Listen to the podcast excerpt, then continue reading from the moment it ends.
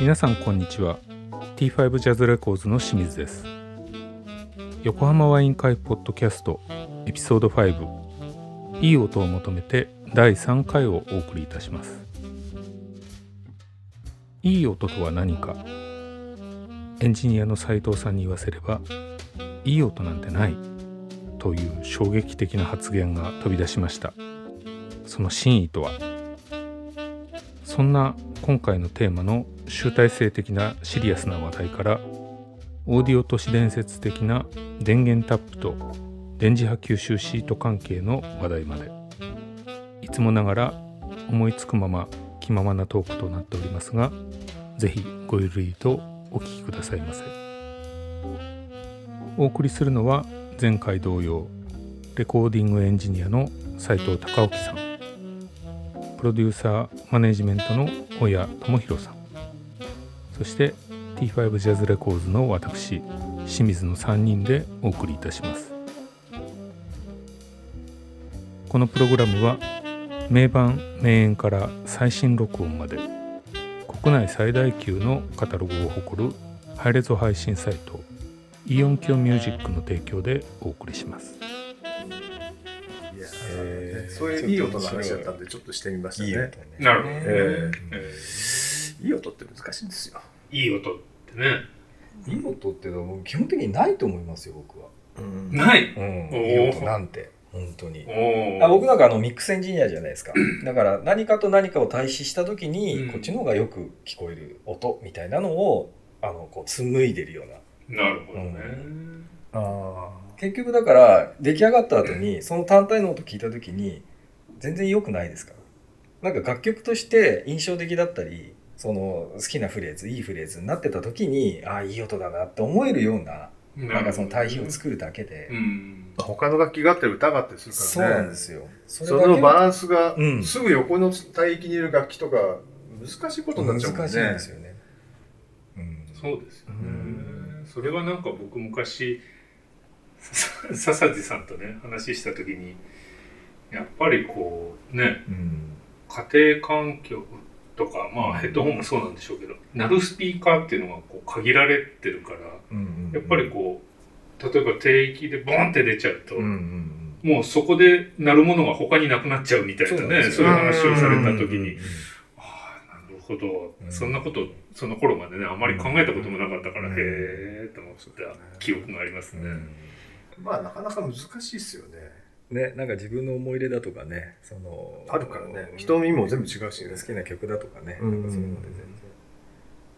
本当そういうのに左右されるなとだから、うん。さっき中田さんが言ってたその中域ってうんいうのはやっぱりもう最終的に抽出したところだからさ、そこがブレてると絶対いい音にはならないっていうのはう分んかります、結局中域なんだよな。結局中域ですよ。そこで喧嘩してたらもう何にもないもんね。そう。うん。ね。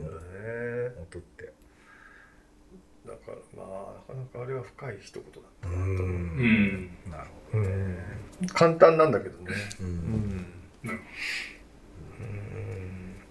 般リスナーの人は結局その自宅のオーディオをいい音で鳴らしたいって思うわけじゃないですか、うん。でもそこでこう目指すところのいい音っていうのがうん。どこなのかなっていう時に、まあ割とねスタジオで鳴るように鳴らしたいって思う人が多いのかななんてちょっと思ったりはするんですけど。どうなんだろうな。アーティストの人がうん。よしこれでいいよってうん。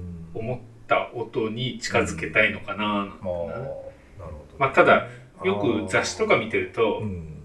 限りなくこう原音に忠実みたいなのがねそういうようなこうコピーとかも見うん見たりするんでじゃあでも果たしてこう楽器に忠実なのかねん。っていうとそれはまた違うじゃないですか。なんかそうですね。こういう音楽作品ってねやっぱりこう、うんいろんなこう加工して作ってるものだからそうなん究極的にはもう気持ちよく聴ければそれがいい音なのかななんてこいやそうう漠なんですよ然とは思うんですけどね。いや僕もそっち派ですね。なん。かね、オオーディオファイルで割と、なんていうのかな、その、さっき斉藤が言ってた、その、いい音はないんですよっていうのはね、うん。割とね、オーディオファイルはね、そこに近いと思うんですよね。きちんとして、きちんとするって言っちゃダメかな。あの、ハマってる人。うん。なんでかっていうと、なんか常に求めてる感じがあるんですよね。で、うん。中田さんなんかもう前、アンプの視聴会をね、やったと思うんだけど、うん。音響ハウスで。高級アンプを、うんうん。例えばクレルだ、コードだ、えーとマーク・レビンソンだ、マッキントッシマッキュントッシュだってやった時に、えっと、長田さんね、確かね、今でも覚えてるんだけど、コードを選んだんだけど、うん。中田さん自体はね、うんあの、一番いいのは違うもの、確かあの時のゴールドムンドだからなんだけど、本当だったね。だけど、あの、ほぼ全員がいいって言ったのがムンドだったんだけど、うんうん自分家に持って帰るんだったら、うんうん。コードコードって言ったの？コードだったかクレルだったかどっちかにしたいなって言ったんだけど、それはなんでかって言ったら、いじりがいがあるからって言ったからね。はあ。だから、あ、いじるんだって。いじるって、別に中をいじるわけじゃなくて、調整しがいがあるのが、あのそれだ、ちょっとコードで、なんかクレルだかちょっと忘れちゃったんだけど。クレルじゃないかなそしたら。うん。かもしれないね。ちょっと今自分でコードって言って、コードいじりがいないよ。ないよなもう一発で決まっちゃうから。そうそうそうあのー、くれるかもしれないけど、なんかね、そういう言い方したんで、あ、なるほど、うん。調整しがいがあるって、そういうことって、うん。やっぱ常にこう、いい音って、自分にとっていい音って変わってるのかもしれないなとかね。うん。例えばワイドレンジだったり、中域だったり、いろんなこう、例えば聴いてる音楽にもよるのかもしれないし、ううん。あとどんな音楽聴いてるのかなっていうのもあると思うしね。うん。クラシック聴いてる人、J-POP 聴いてる人、うん。ジャズ聴いてる人、まあ全然違うと思うんで、まあ、ジャズと J-POP と結構同じに言われちゃうけどね、オーディオのお店とか行くとね。でも大概こう、うん。あれじゃないですかあのアンプについてるうんトレブルとかベースとかうん。なんかああいう EQ 的なこうスイッチってうん。あんまりあれでいじって良くなることってない気がして僕は。いろいろいじるんだけど結局なんかナチュラルに戻しそうですね。むしろ僕なんかもう最近はこうソースダイレクトってボタンポチって押してもうん。何も調整できない。はいはいはいはいはいバイパスみたいな。そうそうそうそうそうもうもうこれでいいやああ。僕ももう何年もね、調整がついてるものは使ってないんで、やっぱそうですよね。そうわかんないんですけど、うん。ただ、あの、マッキントッシュなんかはずっと調節できるようになってますよね。ああそうですね。うん。なってますね。うん。ただあれはね唯一こう調整して楽しいのは今僕が使ってるスピーカーの,、うん。あのバスレフっていうんですか、はい。穴開いてるじゃないですか、うん。よく。うんあそこにスポンジで刺すやつがあついてて。入れちゃうんですか？はいはいはい。でそれねうん。丸々開いたままだとうん。なんか出過ぎな感じがするんですあ。よ。でそこに調整用のスピーカーがうん。2段階あるのかな？うん。ちょっとだけ真ん中が開くっていうのと全く塞いじゃうっていうパターン。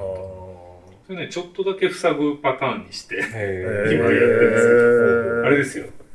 あの、斉藤さんのおすすめの ELAC ですよ。 ELAC ね。 ELAC ね。まあ確かに、あの、下は豊かですからね。あの、スピーカー。あんなちっちゃいのにね。うん。うん。 ELAC いいですね。うんそうですね。あ、だからさっき言った家、僕が今持って使ってないんですけど、えっと、ずっと置いてある、あー名前出てこなくなっちゃったね。イギリス製のアンプは、その EAR のパラヴィチーニっていう人が、あ、ミュージカルフィデリティは、EAR のパラピッチーノが、あの、基本設計は全部やってるらしいんですよ。あ実は最近知ったんだけど、へなるーほど。それね、結構わかる気もするんだよな。う。うん。んちょっと今は使ってないんだけど、なんか捨てるのも惜しいんで、そのまま持ってるんですけどね、うん。売るとすごい安かったんで、まあ、須田が、音響ハウスのそれこそメンテナンスエンジニアの、まうん。あ、あの中堅どころがいじってるんで、うん。変な音になってるかもしれないです。けど、ここは P しないでも大丈夫で いじってるんですか？す。いや、いじってるから、あの直してもらったら、ああ、うん素直にいつも出してるところに出してよかったなって。いや、思ってないです、思ってないです。そう。うーん、そうなんですよね。スタジオで結構バキバキな音聞いてるから、ちょっと離れたとこだと緩い。ああ、そういう方が、むしろ。うん、よく再生されるっていう方が、うんうんあの、好みですね、僕は。なるほどね。うん割とね、だから、サザエさんなんかもそういうこと、そういう風な感じだもん、あ本当？そうだよ。家では絶対あんな、公開ゾーンのものとか絶対もう B&W とか絶対聞きたくないっていう、やっぱり絶。対来てだから、あの、マッキンとうんうんうん JBL なんだよね。うんうんそう、だって、ね、うん。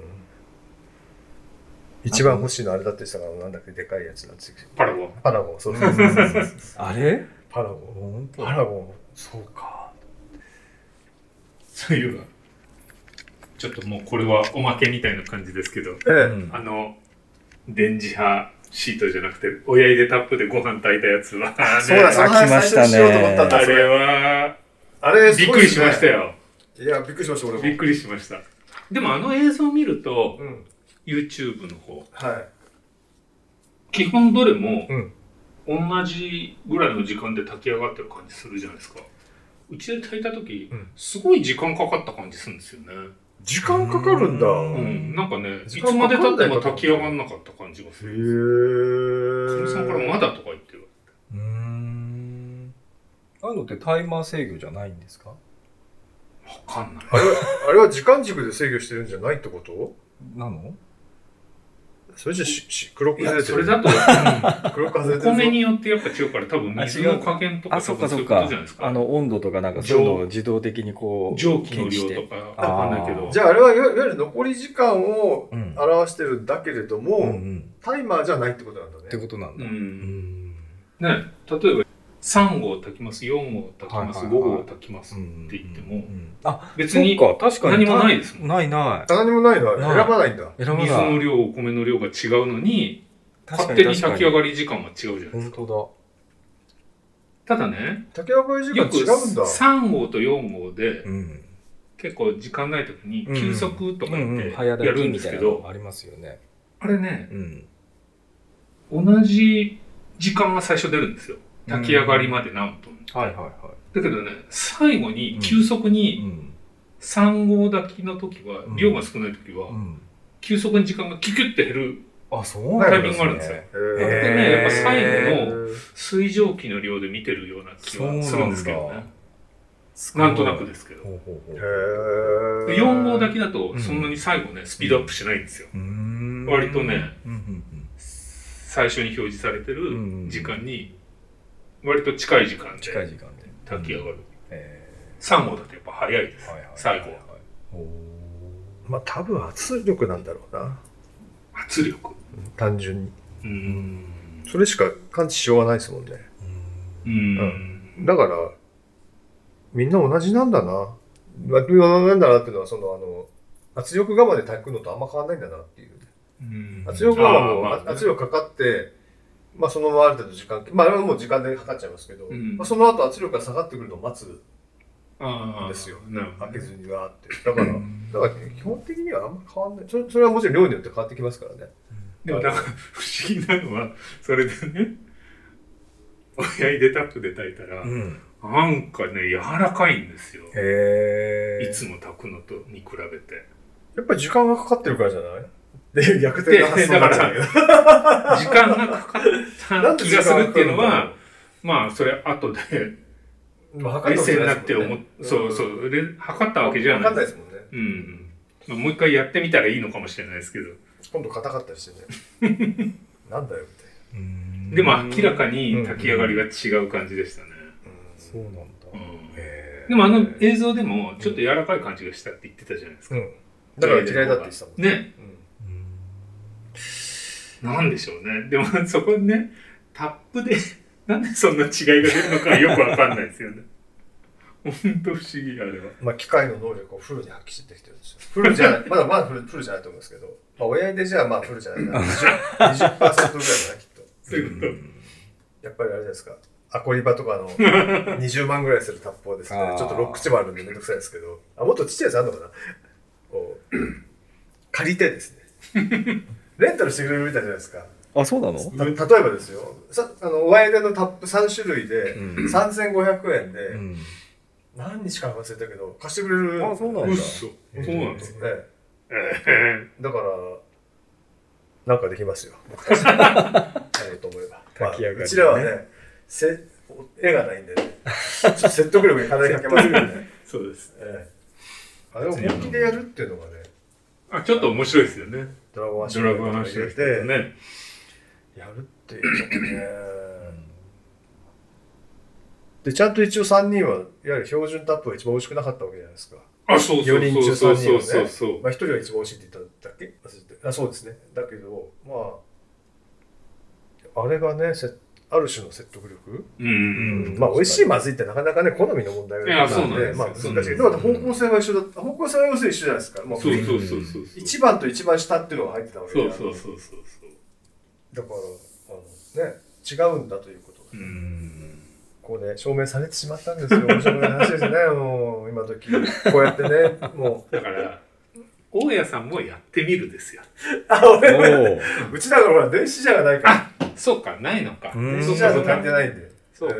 できないんだよね。だからね、ちょっと考レンタえたルしないとそう、ちょっと考えたんですけど、そう、やるものが、やっぱパソコンはやったんでね。壁コンとね、あれあでー。で、パソコンは良くなっちゃったんで、まあそれはでももう、分かってたからな、もうちょっとこう、ね、都市伝説探さないといけないですね。他になんか電気製品でそういう食品系あるんですか？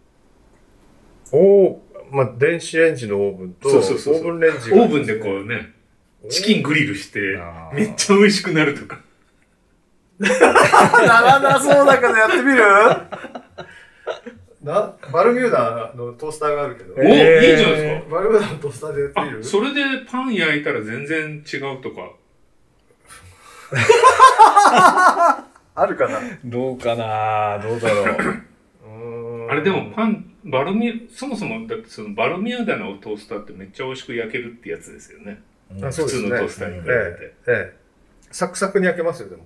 それが、ムカつくぐらい、ムカつくぐらい単純だけど。ぶつかったらもう、もうめものすごいうまく炊けちゃう、あ、炊けちゃう、焼けちゃうみたいな。んなるほど。やってみ タップがないけど今、あ空いてるタップ、親に売っちゃったからな、それこそ。ああ、売っちゃったの？今何使ってんの？今はね、アコリバと、あ、アコリバ。じゃあ、アコリバでいいじゃないですか。あれね、外すのが超大変なんでね、ちょっともういじりたくないっていう。ああ、そっか。トースターでかいですもんね。うん、あの、オーディオの時トースター、僕はジャーをだと、だからオーディオの部屋にわざわざ持ってって、うんうんもうあともう一個あの、あで、れが蒸気が、シュワーみたいな。それがオーディオにかかると嫌だから、うん扇風機でバーッと飛ばしながら風で。ね、近く寄って寄せれば大、変ちょっとああっちはできないけど、もう一個の方はできますんで、もう一個なんだったっけな。もう一個あるんで、うーん。そっちは取り口も確か開いてたと思うんで、じゃあぜひ。それなりに値段したと。まあ一応親指より良かったから親指で売ったんだよな。あ、そうなんだ。うん。あんまり気に入ってないんだけど、まあ、それでやってみるか、電源ケーブル差し替えられるのが一番いいんだけどね、今電源ケーブル4本ぐらい余ってるから、今。まあちょっとそれで、あとあれは？か、いっそ壁コンに挿してみるかですけどね。壁コンガッと抜いて、う んあの今そのオーディオ用の、あ、それこそオーディオリプラスだったらしいんだけど、サザエさんからうん借りてるやつがうんははまってるんで、そあことに。のあちょっと話題がずれちゃうんですけど。車検はもう出したんですか？あ、車検まだ出してないです。ああ、まだか。ええそうか。車検そうそう出さなきゃいけない。要はあの、ええ電磁波吸収シートをええカーオーディオに貼るっていう。あれね、カーオーディオに貼るんじゃなくて、うんエンジンルームの中に貼って、レスポンスを上げようっていう僕の作戦になってる今のところ。どっちかっていうとそっちですか。ねえ車はや、あの、レスポンス良くなるんじゃないかと思って。なるほど。よくなるのかな？ねえこればっかやってみないとわかんないもんね。そうなんですよね。まあ、あの、あのね、まあ、それに合わせて、多分僕僕が考えたら電気系統に行こうと思ってるのね。うん。なので、音も良くなるんじゃない当然なるほどもう、ね僕は。もね、その話を聞いて、うんこの間ね、うん車買って初めてボンネット開けました。ああ。開けたことなかった僕。開け方が分かんなくて最初。ああ、どうやって開けるまあでも今時の車そうなるかもしれないですね。ねそうなんですよで、開けたはいいけど、もう全然もう、ピタッと塞がれちゃって、そうですよねうん何も触れない感じだから、そのままもう閉じて終わりました。ダメだこれやと思って。そう。びっちりカバーされてるはずなんで。ねうん。だから、今時の車ってそうな今時はそうですね。ええ僕のはまだもうあのエンジンにカバーがかかってるぐらいで、あ各種いけるんで。か、今度車検持ってくときに、持ってったときに、あのー整備工場の兄ちゃんと相談してどっかに巻いてみるかですね。ん。いや、だから僕もね、もうすぐ点検なので、その時に車屋さんにうん「ちょっとこれバッテリーのところに貼りたいんだけどうん持ってこうかな」と思ってはいはいまあ清水さんに僕がやってほしいのはあのー電源のところでやったようにボンネットの裏全部にシートを貼るってことですねそれなんか熱でダメになりそうじゃないですか？でもあれでしょ？あのーあ今時だから防音の防音材とかがこう貼ってあったりはしないんですか？昔のみたいに。裏側に。貼ってないかもしれないな昔のだから。しかもそれでカバーされてるとね多分必要ないなもしかしたら俺のが貼ってあったからじゃあそのことお前やれよって話。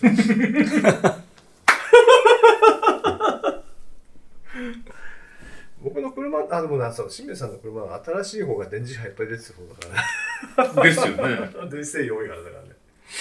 いやだからそのオーディオのところでねちょっと貼ってみたいなと思って。でもねどうなんだ電源の方がいいのかな。この間だから言ったように僕タップの下に今置いてるんですよやっぱそれはねすごい効きましたね。すごい良くなった。そのまま今置きっぱなしです、僕もあのニーブのそのヘッドホンアンプの中には貼りましたけどね。ああ。え中に。音量が上がりましたね。分解したんですか？うんまあケースパッて上を要するにこう蓋を取るみたいな感じで。そういう感じ。蓋を取って蓋の裏にこう貼ったんですね、うん。見え見栄えの悪くなっちゃって嫌だなと思ったんで。別にどうでもいいんだけど、えーあの静かになりましたね。だから音量が下がりましたよ。テレビと一緒ですね。あのおお感じとしては。マジですか。もしかしたぜら細くなったかもしれないけどなちょっと。そう。うん。感想同じですね。うん。もしかしたらね、ぜひ斉藤さんも試してみてください、ねえテレビ周りやろうかな。テレビ周りねそうああれですよ。家のコンセントのブレーカーのところ。そこにやればいいのか、これはね効果ありますようん。聞きづらいんですよねうちのテレビ。いやものすごい効果ありますよ、本当ですかうん、いやこんだけ押したら、ねちょっとな親出のあの YouTube にはやられたな。まさか本気であれをやってくるとはな。まあかまあ誰でもやろうやればすぐできるんですけどね、そうですね。うん、あれをやるっていうのがやっぱり偉いですよね。う んね。はい まああそこのに乗ってくる人たちもいるっていうのがまた。ですよねあの姿勢を見習わないといけないですよね、じゃあ僕らもなんか実験する方がいいですかね。なんか、あの、ゆあの、あの勇気っていうんですか？あの、馬鹿にされて、いやいや、その、馬鹿にだと負けない勇気とか強さですね。うん。やっぱ、伊達に、こう、なんていうんですか？ヒップホップとかロックやってないな。うんうん、ねえーだってきっと彼らは伊達じゃないです。そうですねうん。まあ僕たちもっと軟弱。なんかね、そういうことがあればね、やってみ、やってみたいですけどね。ちょっと。そうですねええちょっと今のところ、こう、ああいうセンセーションだって、どこがセンセーションなのかわかんないけど、そういうネタはちょっと思いつかないですね。ちょっとうんまたそういうネタも考えてみますか ね、なんかね、毎中の話とかね、電柱立てるわけにいかないしね、うん、うん。トランス、電柱トランス変えるわけにいかないしね。まあ、やっぱねああいうタモリクラブもそうだけど映像がつくとやっぱりインパクトありますそうよねですね。そうですね、こっちは、ね、音声だけ。音声だけだから結構難しいところありますね。ね。うん。まあ、音ちょっと。楽も流せないしね。音楽流せないですね。ううん。んえ。ーとかね。だからあ味でいくのはいいですね。なんかないですかね。うん。考えますか？そうですね。みんながあっと驚くような。そしてみんなのためになるような。みんなのために常そうね。常に考えてますからね。人様のためになろうと。いいですね。ええ。素晴らしい。素晴らしいでしょ。あんまりな、あ。んまり長く喋ると、口から出まかせばっかり言うからさ、あの場を埋めいやいやほんとそうよ。すみませんね。危ないですよね。本当に危ないですよね。今日はね、ずっと危なかったと思います。はい。次回をね、まあ、ぜひ、はい。もしゲストがいらっしゃるんであれば、そうですね。ゲストの方を招い。て緊張のね、はい。僕たちにもそろそろ緊張が必要まあいいですねそろそろね。ええそうしましょう。もう何回か重ねてくるとだんだんね。だいぶもう緩くなってきましたからうん。ね最初から緩いかも最初ね、緩いですね。緩いですね。大丈夫かな。うん。じゃあ今日はそんなとここれはどうですか？はい。はい、どうもあおりがとうございま疲れ様でした。お疲れ様でした。ありがとうございました。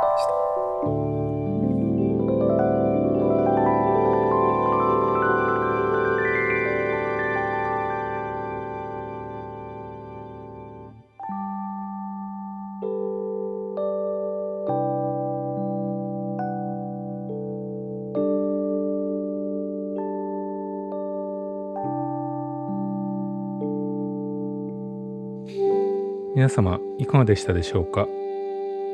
次回は新エピソードでお送りしたいと思います。ぜひお楽しみに。横浜ワイン会ポッドキャスト。このプログラムは名盤名演から最新録音まで国内最大級のカタログを誇るハイレゾ配信サイトイオンキョミュージックの提供でお送りしました。